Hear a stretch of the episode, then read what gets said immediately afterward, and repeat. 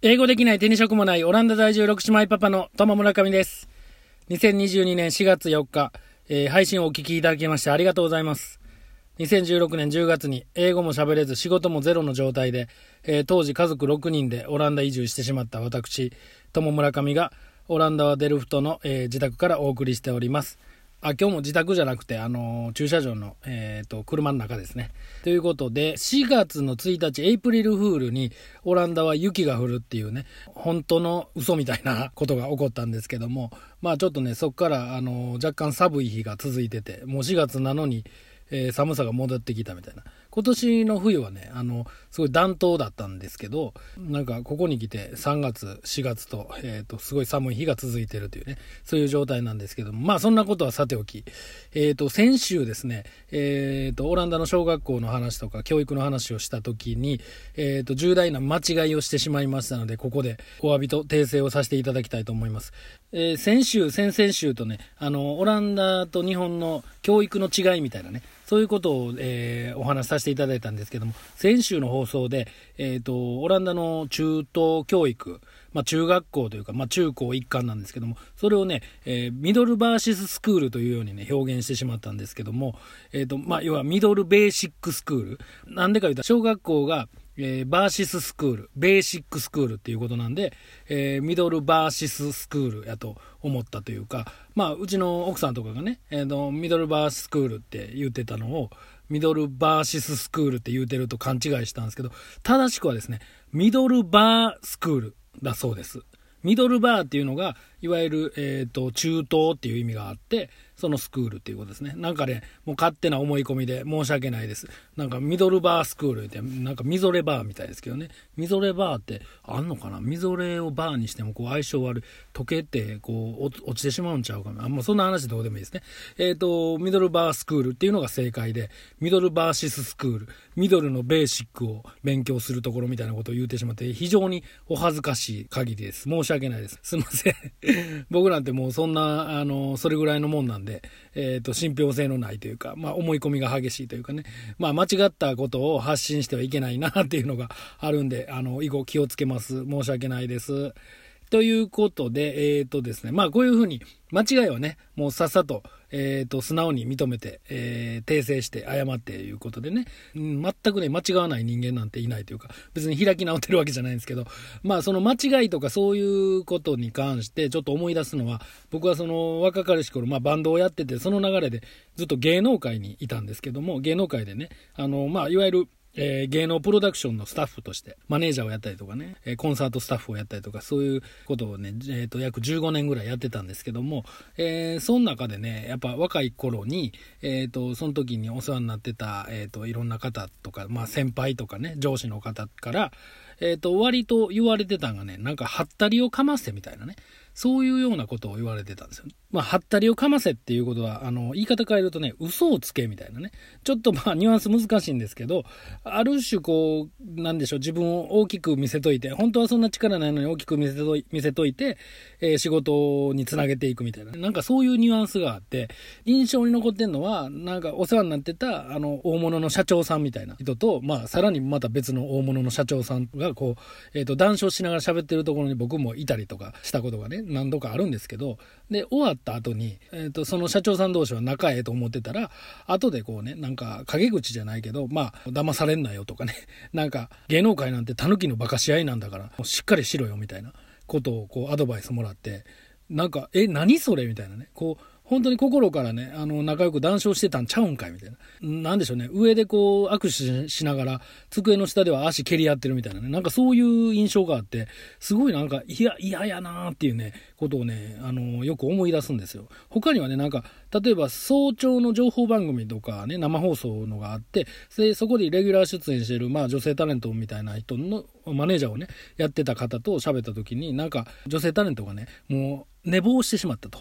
でも起きたらもう生放送も始まってて終盤に差し掛かってるみたいなね。だからマネージャーも電話しまくったけど、結局もう起きれなくて、あのー、飛び起きてみたいな。で、結局その日はね、欠席しちゃったとか、なんか遅刻しちゃったかなんかそういうことがあった時に、まあほんまに人間やからね、もうほんま寝坊してしまいました、申し訳ございませんとか言って、こう、その場はもう針のむしろかもしれないですけど、そういうふうにね、謝ったりして、ええー、あれば、まあ、済むんちゃうかというかね、ふうに思うんですけども、やっぱりこう、なんでしょうね、そんな生放送のレギュラーをもらってる以上、そんなポカは許されないっていうような、えっ、ー、と、空気感なのか、えっ、ー、とね、まあ、降板させられるんちゃうかという恐怖なのか、わかりませんけど、なんかね、もう、嘘のね、えっ、と、医師の診断書とかまで用意して、実はなんか、体調的に優れない時があって、どうしてもその時は、あの、動けなかったみたいなことを、えー、まあ、要は捏造して、それで乗り切ったみたいな話をこうね、その当時のね、マネージャーをやってたという人が、もう、武勇伝のようにね、語るわけですよね。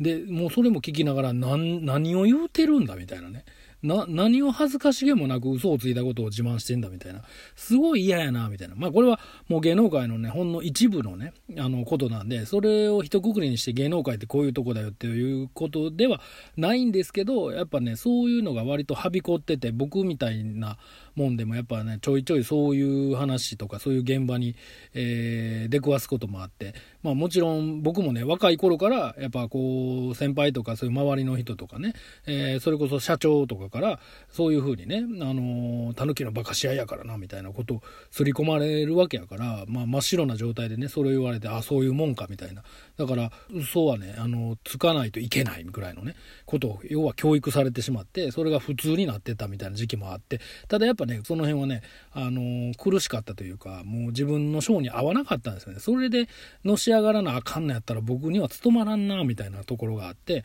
結局まあ、がむしゃらに頑張ってた時期もあるんですけど、結果としてはね、なんか合わへんかったな、みたいな。まあ、エンターテインメントに関わるね、人を喜ばせるとか、そういうことに関してはすごく今でもね、大好きで、こうやって、ハニモコラジオっていう形でもね、なんか、エンターテイナーの端くれみたいなことで、勝手にやってるんですけども、でもなんかそういう処世術というかね、こう、はったりをかまして、えー、のし上がっていくみたいな、人を蹴落とすじゃないけど、嘘も方便というか、嘘もつかないといけない場面は、堂々と嘘をつくみたいな、そういうのがね、もう僕の中ではやっぱね、ずっと引っかかってしまって、まあ、あの、芸能界から足を洗ってからはもう仇になってというかね、もう嘘をつかない人生を生きたいなっていうね。人にね、こう堂々と言えないようなことはするなっていうことで、例えば24時間ずっとカメラで追われてても僕はもうね、そのままやから別に嘘をつくこともないし、別にずっと誰かに見られてても平気ですよみたいな。どんなことを僕に関してはオープンしてもらってもいいですよっていうスタンスで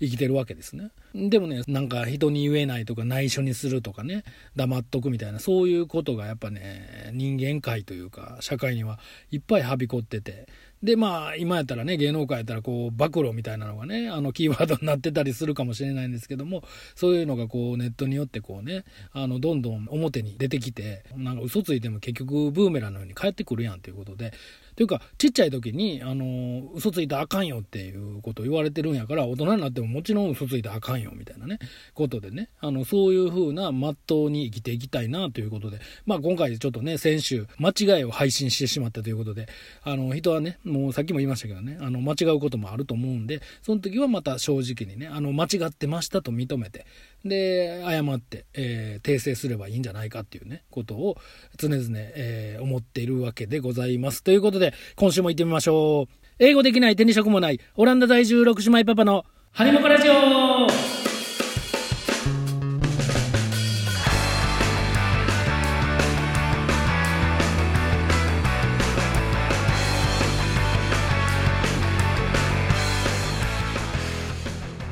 この配信は空港送迎プチ引っ越し運転講習観光などオランダにおけるあらゆる移動をサポートする日本人ドライバーサービス in オランダの提供でお送りいたします。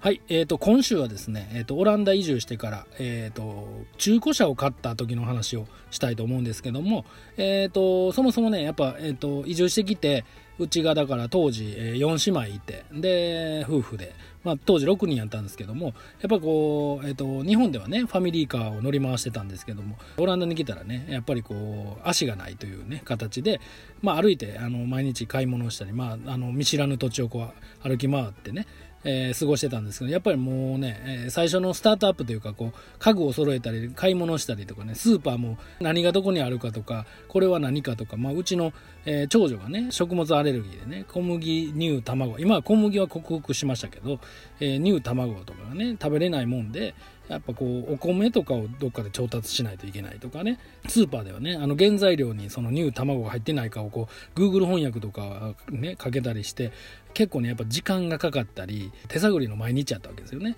でもう本当に、えー、IKEA とかで家具買ったらもう1日それで終わったりとかあのスーパーで買い出ししたらそれで1日なんか終わっちゃったとかね。そんな日々やったんですけどでやっぱりこうすごい大量に買うんですけど車がないんでこう自分らでこう運ばなあかんからもうヒーヒー言うてね。ほんで子供らちっちゃいからあのどっか行くなよとかそれを気にしながらもう毎日ね買い物だけで日が経ってるみたいなね。そんな感じやって。かなりね早めにね車が欲しいなと思ってたんで車を買う前に一回レンタカーを借りてちょっと練習しようかいうことで近くのねレンタカー屋を探してその場でね貸してくれよって。ほんでまあ6人乗れるやつ言うて。ほんなら割とねええ感じの、えーと、綺麗な車が出てきてもちろん左ハンドルなんですけどマニュアル車やったんですねほんで、えマニュアルや言うて、左ハンドルでマニュアルなんか絶対運転できへんわ言うて、オートマに変えてくれって言ったら、え、オートマなんかないよって言われて、えー言うて、ほんで、マニュアル車は、まあ、あの、若い頃ね、まあ、あの、免許はちゃんとマニュアルで取ってたし、最初に買った車はね、やっぱちょっとこだわってマニュアル車やったんですよ。もうすごい中古のね、軽のね、ミニバンみたいなのね。あのめちゃくちゃ安いやつを買ってたんですけどその時マニュアルやったんでその時の感覚はあるはずやいうことででもうしゃあないなとで左ハンドルで、えーと、マニュアルでまあでも足元はねちゃんと右足の方にアクセルとブレーキででクラッチは左足やったんでねこれも逆やったらもう絶対無理やなと思ったんですけどそれは大丈夫やったんですけど、まあ、右手で、えーと、こうギアを変えていくと。ほんで右側通行なわけですよね。えっ、ー、と日本は左側ですけど、え、ー、とこっちは左ハンドル右側通行。だからえーと、右折とか左折の時にねこうちょっと考えないといけないっていうね、えーと、左折する時は向こう側奥側に行くんやなとかね。右折の時はこう手前を曲がらなあかんねんなとかね。しかもこう自転車道とかもこう整備されてるから曲がる時にこれあれ自転車道に入りそうとか言ってねそういうこともあったりとか。あとバスレーンとかもこう分けてたりするのがもう余裕ないからこうねバスレーンに入っちゃったりあの走ったらあかんとこを走ってたりとか。都市によってはねトラムの線路がねあの入り組んでて道路と交差しててその上も走らなあかんみたいな。どこ走ったらええねんみたいな感じで。もうとにかくねあわあわあわあわしてね。ほんでめっちゃビーって鳴らされたりとか曲がらなあかんとこ曲がれずにもうひたすらまっすぐ行ったりとか。こうなんか日本みたいにあの路肩にパッて止めれるようなあの作りに全然なってなくてなかなか止めれないんですよ道の途中では。あわあわしながらねなんとか止めれるところにピャって止めてなんかナビをこう合わしたりとかしてそのアジアンスーパーとかに行ってみようとするんですけど全然ねたどり着けなかったりで変なとこ止めてたらねすぐね取り締まりのおじさんというか緑のおじさんというかねあのデルフトはブルーのねあの制服を着てるんですけどねその人がコンコンってやってきてここ止めたらあかんとか言って言うてきてあすいませんみたいなね。最初だからレンタカーでもうわちゃわちゃでもうぎっこんばったになりながらもうバスレーンのこの敷居をまたいでしまってガツンってねタイヤが乗り上げてしまったりとかねうわー言うてもうバタバタやったんですけどねまあでもやっぱりこうマニュアルをずっと乗ってたっていう経験であの割とね、すんなりとね、いけるようになったんですよ。で、左ハンドルは左ハンドルで、あの、もともと芸能界のマネージャーをやってたってことで、えっ、ー、と、大御所芸能人とかをこう、左ハンドルの車で、えー、乗せるっていうことをね、あの、ずっと何年もやってたっていうのもあって、左ハンドルに関しては全然抵抗がなかったんですよね。でマニュアルもねなんかあの、勘がすぐ戻ってきて意外とね、あの、右側通行左ハンドルっていうのはすんなりとねいけるんですよね。ただマニュアルを乗ってなかった人がいきなりマニュアルでしかも、えー、と左ハンドル右車線っていうのはちょっとやめといた方がいいなっていうのはあるんですけども。まあ1日練習してまあでもやっぱり車便利やし、なんかお米を買ったりとかね、たくさんね、乗せれるし、えー、子供らもね、安心やし、いうことで、やっぱうちは、あの、絶対車がいるなあいうことで、もうかなり早めにね、中古車を手に入れようと思って、で、中古車ってどうやって買うんや、言うてね、あのー、子供らをこう、小学校送るに最初はトラムをね使ってたんで、えーと、そのトラムの窓からね車屋みたいなのがやっぱちょくちょく見えるんであそこをちょっと行ってみようかみたいなことで子供ら送った帰りにね途中下車して車屋に突入してってドア開けてねすいませんみたいな Excuse me 言うてやっぱり、えーと、マニュアルじゃなくてオートマが欲しいからオートマの中古車ありませんかみたいなことを聞いたらそこの中古車屋であのえそんなんないでと。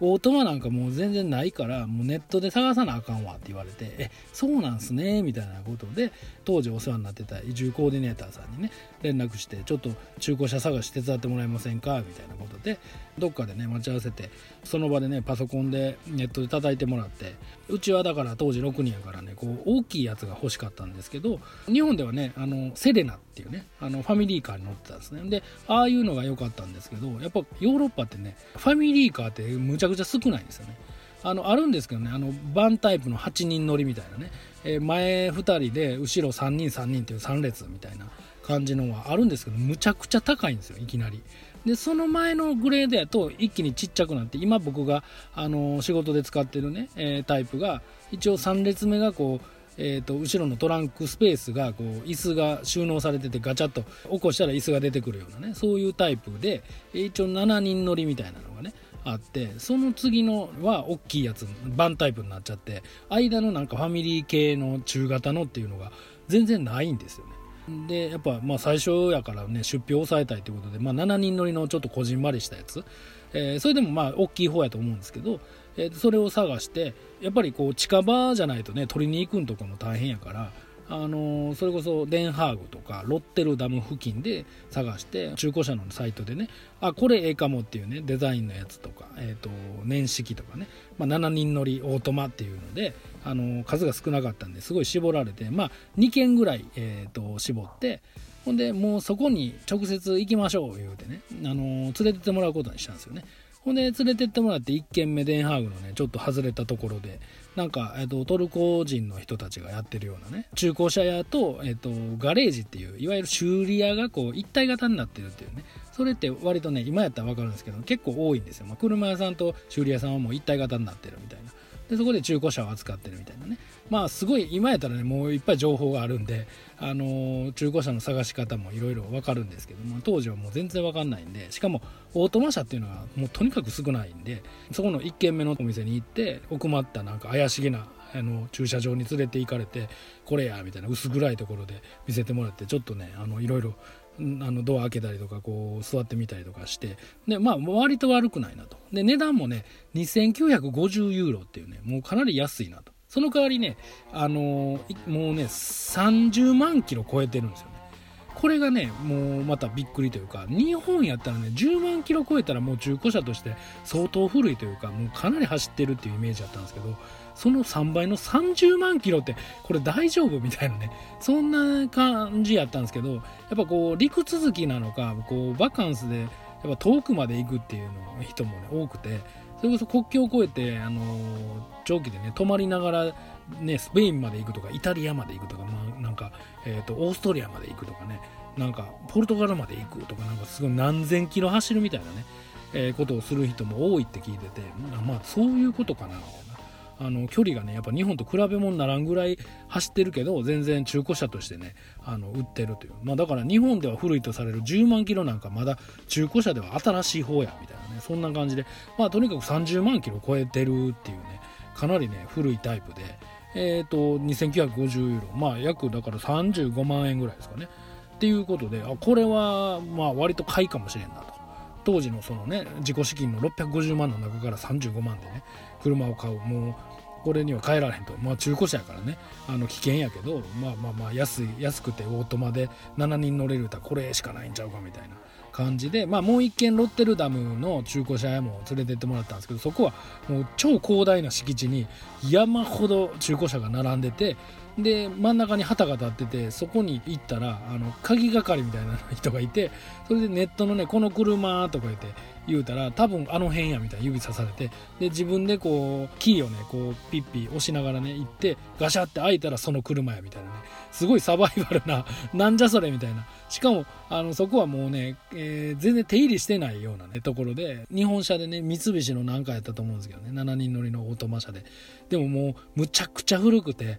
開けたらなんかね、中で犬飼うてたんやろな、いうぐらい、毛だらけの、もう、めちゃくちゃ汚れてて、あ、これはないわ、言うて、他にないかとか言って聞いたんですけどね、もうここはなんか買うんも嫌やな、みたいなね。そもそも行った時にね、もう全然、なんていうんですか、日本からね、来たてやから、あの、そのギャップもあったんですけども、誰も全く来てくれないみたいなね。従業員がなんか向こうの方におって、こっちがお客として絶対来てんの見えてんのに全然来えへんみたいなことがあって、それもね、もうカルチャーショックというか、またやみたいなね、オランダの洗礼やみたいな感じやったんですけど、まあそこはやめて結局1軒目のハーグのお店でもう現金でその場でね、2950ユーロ、じゃあ買いますって、現金ドンって出してね、もう買っちゃったんですよ。ほんで、一応その整備する言って、何日か後かにね、来てくれ、みたいなことで、まあもう車を購入して、で、え、ー、と、手に入れたということで。で、あとはなんかその車を買うための自分のものにするために、えっ、ー、と、RDW やったかなっていうところの運輸局みたいなところに自分で行って、その手続きをするみたいなね、アウトレクセルっていうちょっと日本では表現できないなんか、あの手続きみたいなのが書類みたいなのがあってそれをもらってくるみたいな作業をねあのやって車を自分のものにするみたいな。でそれを持って中古車屋にね言われた日に行ってでちょっと試乗させてもらってほんで割とええ感じやなと。あの30万キロ超えてるけどまあまあ大丈夫やなみたいなことであ先にね電気屋でナビゲーションを買ったりとかして、えー、つけてねあのなんとか家に帰ってきてで不動産屋によってなんかあの駐車場のねカードキーとかももらってで晴れてねもうかなり早い段階で移住してから多分ね23週間でもう車を手に入れたんですよ。インターネットが開通するより早くね中古車を手に入れてよっしゃみたいな。でこれでめちゃめちゃ楽やな言うて。あの買い物とかもね車で行けるし大量にね買えるしっていうことでね。ほんで子供らもね乗せて安心やいうことで、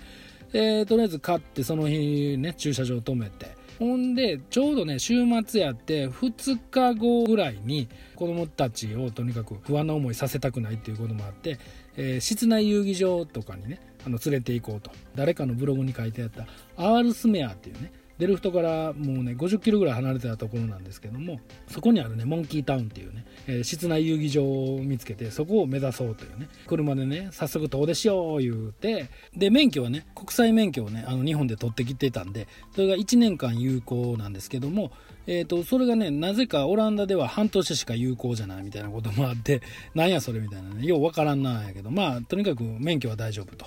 ほんで、車を買ったことで、えっと、一応保険にも入って、で、なんかロードサービスもつけてみたいなことで、そのアールスメアのモンキータウン、室内遊戯場にね、向けて、えっと、出発したんですね。ほんで、初めての高速でね、オランダはね、高速はフリーなんですよね。あの、お金がいらないんですよ。あ快適やなって天気も良くてねなんかあやっぱええなって車ええな言うてねこうしばらく走ってたんですけどねハンドルがだんだん重くなってきてあの前のねメーターとかいろんなところにいろんなランプがつき始めて警告ランプみたいなのがどんどんねついて走ってはいるけどもう急激にハンドルがめちゃくちゃ重くなってってほんでアクセルを踏んでも全然スピードが上がらんような状態になってってでやばいやばい言うてねナビを見ながら降りるところで降りてったんですけどもう下道になったらもうすごい重たくて遅くてなんじゃこれみたいな感じでもうすごいノロノロ運転になっててで曲がる時もハンドルが異常に重くて必死でこうなんですかね両手でぐわーって回して曲がるみたいなね。でどうなってんねんみたいな。ほんでどんどんランプがついてうわこれあかんやん故障やん。でももうなんか50キロぐらい離れてしもてるどうしようみたいな。とにかくその遊戯場まで行こうみたいな感じで進んでたんですけどなんかね遊戯場もいまいちちゃんと見つからずに。でどんどんもう車がもうこれはやばいなみたいな感じになってって。なんか路地というかなんとなくこう入ってったところに三菱のねあの車屋さんがあったんですよね。ほんでその前まで行ってとりあえずこう駐車してほんでエンジンをねプスンって止めたんですよ。ほんでもう一回エンジンをかけようとしたらもうエンジンが全くねセルが回らない。あのキュキュキュキュキュってならずにもう何の反応もなくなってしまってもうそのままね車が壊れてしまった状態ですね。縁故した状態で。どうしよう言うて。でもその土曜日やったんですけどね確か。で三菱が空いてたんですよね。ほんで僕一人で入っててねもう英語もできひんのになんかスタッフがね3人ぐらいおったんですよ。ほんであの必死でね「ヘルプミー」とか言って 言うて「フォローミー」とか言ってなんか一人のそのオランダ人のスタッフの人をこう自分の車のところに連れてたんですよ。ほんでエンジンがかからへんのをねこう見せてほんなら「ああちょっと待っとけ」言うて。で中のあの三菱の会社に戻ってってほんでなんか簡易なんですかねこの赤と黒のねケーブルえ、前のボンネットを開けてそこにつないであのそういう機械を持ってきてくれてでそれにつなぎながら鍵を回したらエンジンがかかったんですよ。ただもうこれはもうね次エンジン止まったらもうかかれへんやろから帰りなさい言って言われてでこのまま預かって直してあげたいけどもう予約が詰まってて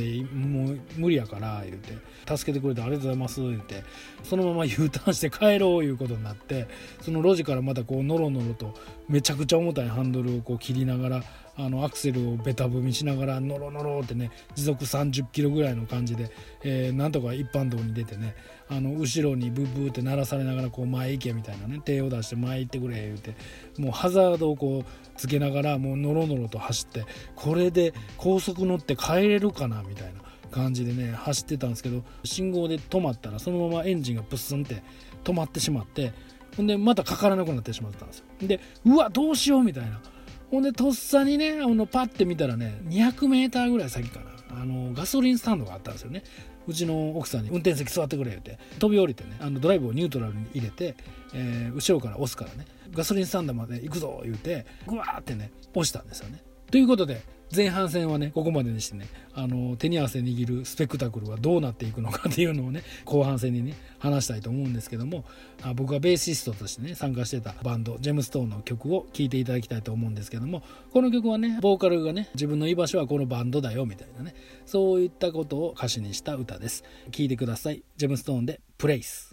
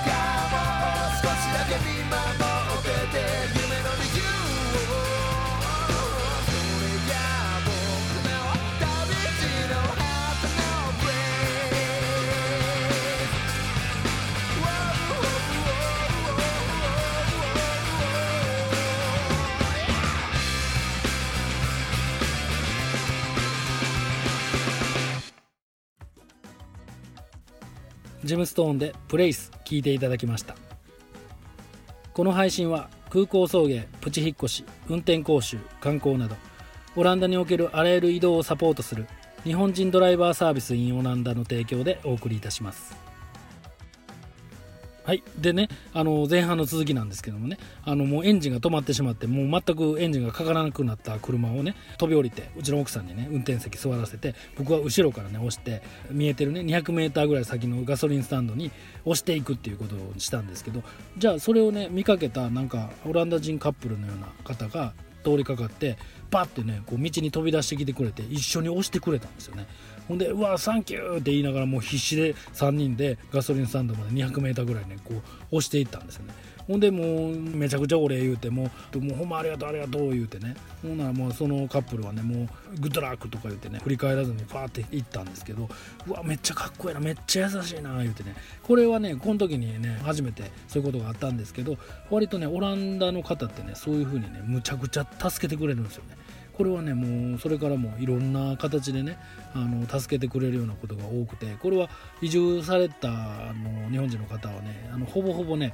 同じような体験をしてると思うんですけどオランダ人の方ってね、まあ、キリスト教のね教えがねこう浸透してるっていうのがあるかもしれないですけどね無償でそういうことをね助けるということに対してすごくハードルが低いというかもう当然のようにねこう寄付だったりとかねそういうことも含めてあの素晴らしいなっていうね人種やったりするんですね。それをこう体験した、え出来事でもあったんですけどまあとにかくねそのガソリンスタンドになんとか掘り込むことができてなんかちょっと端っこの方に寄せてね。で今度はね来る車来る車にねもうコミュ障の奥さんには非常にねしんどいことやったと思うんですけどあの英語で「エクスキューズミー」言うてちょっとあのエンジンがかからへんからあのちょっと助けてくれって言って。でそこの売店に行ったらちょうど赤と黒のねバッテリーの電流を借りてエンジンをかけるみたいなねそういう、えー、ケーブルがあるんですけどそれが売ってたんでそれを買ってほんで車にねこうちょっと助けて言うて言うたらまあ結構な確率でねみんななを助けたる言うてこう車を寄せてくれてあのボンネット開けてこう繋いでくれてみたいなね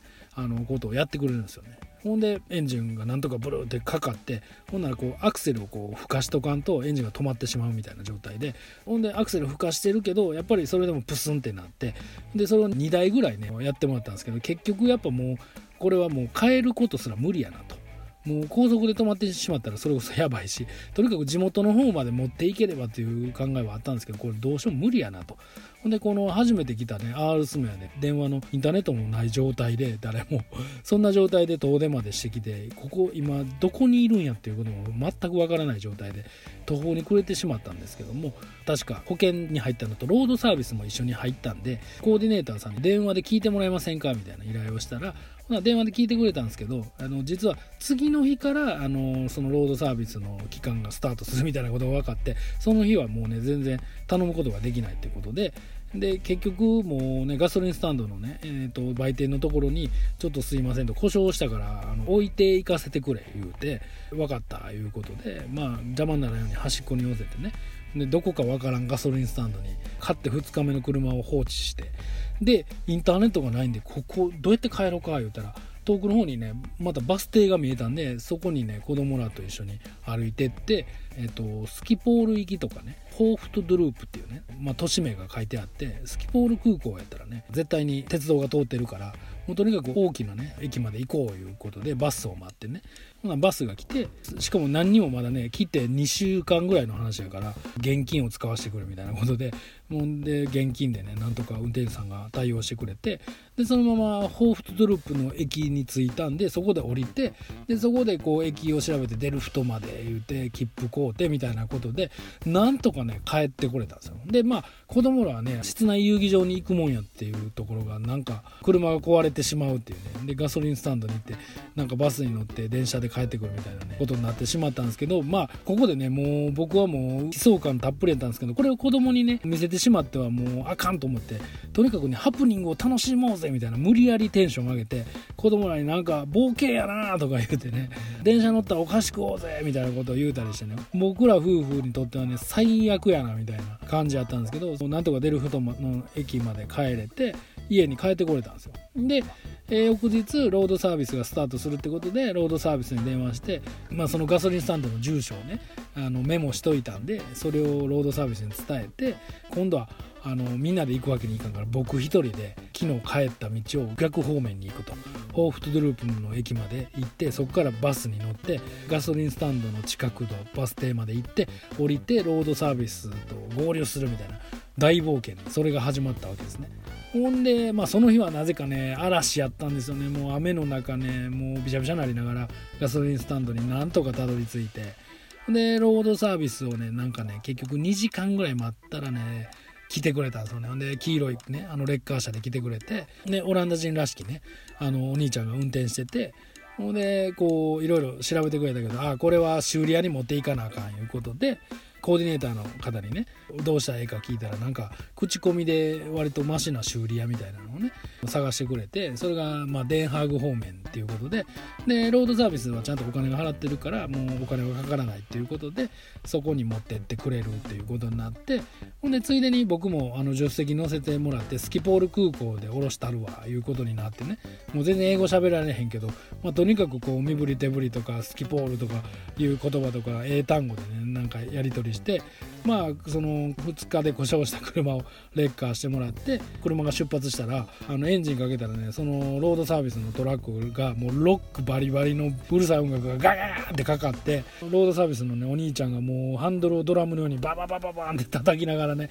イエーイみたいな感じでなんやこの人みたいな。日本で言うたらこう JAF のねお兄ちゃんがめちゃくちゃロックでお客さん横に乗せてるけどイエーイって歌い出すみたいなそんなノリでえーってびっくりしてすごいなとか思いながらね。でまあスキボール空港でね降りてグッドラックってこう親指を立ててねロードサービスの車は僕の買ったばかりのね中古車を乗せて行ってしまったわけですね。こっからまたね修理場に次の日かなんかに持っていくみたいなこと言うててで修理場に次の日連絡してロードサービスが行きますみたいな。で結局これまたオランダの洗礼なんですけど次の日にけえへんのですよね。どうなってんのかなみたいな。何なんだろうみたいなね。いまだになんかそのオランダのねやり方になれないんですけど次の日に持っていくんちゃうんかいみたいな。次の日は無理やからその次の日になるみたいなね。結局ねなんかねもう800ユーロぐらいでギアのところを全部直してくれてで結局2950ユーロで買ったもののプラス800ユーロぐらい払ってもう安物買いの銭失いやなみたいな。そこのほんで修理場にもこうなんとかこうトラムとね歩きを駆使してたどり着いてようやくまたあの直った車を回収するっていうね。もうねもうほんまに中古車を買ってぐちゃぐちゃの日々というか。でこれもね今考えたらその2日で壊れたらその買ったところにクレームというかね持っていけばそこは整備不良っていうことでやってくれたんちゃうかなとも思うんですけどね。その辺はなんか、まあ、コーディネーターさんの判断でいやもう信用できへんから言うて新たに修理場に持ってったっていうね。その辺もなんかもう分からんだらけで言いなりやって800ユーロかかっちゃったけどそれはそれで持ってったらちゃんと直してくれたんちゃうかなとかねいろいろ 引っかかるところはあるんですけどまあとにかくね最初の頃はその中古車でそんな大冒険が繰り広げられてもうほんまに悲壮感は漂ってたんですけど、まあこれはもうほんまにネタにせなあかんってことで、えー、とブログに書いたりとかこうしてねもう6年越しラジオのネタとしてまた喋るみたいなことで回収していってるというねそういう状態なんですけどもまあ今やったらもう随分ねあの車を所有するというよりねシェアカーとかレンタカーのサービスがすごい充実してきてるんであの週末しか乗らへんとかたまにしか乗らへんっていう場合はねもうシェアカーにしときなさいみたいなねあの毎日のように乗らへん人はねもうあのシェアカーで十分やでみたいなことをねおすすめしてるんですけどね。まあやっぱりオランダはまだまだね自転車大国とはいえ車社会でもあるなということでもうこの中古車を買う時のエピソードとしてあの保存しておこうということでこのハニモコラジオを利用させていただいている。ということで今回のハニモコラジオはこの辺で。また次回。さよなら。バイバーイ。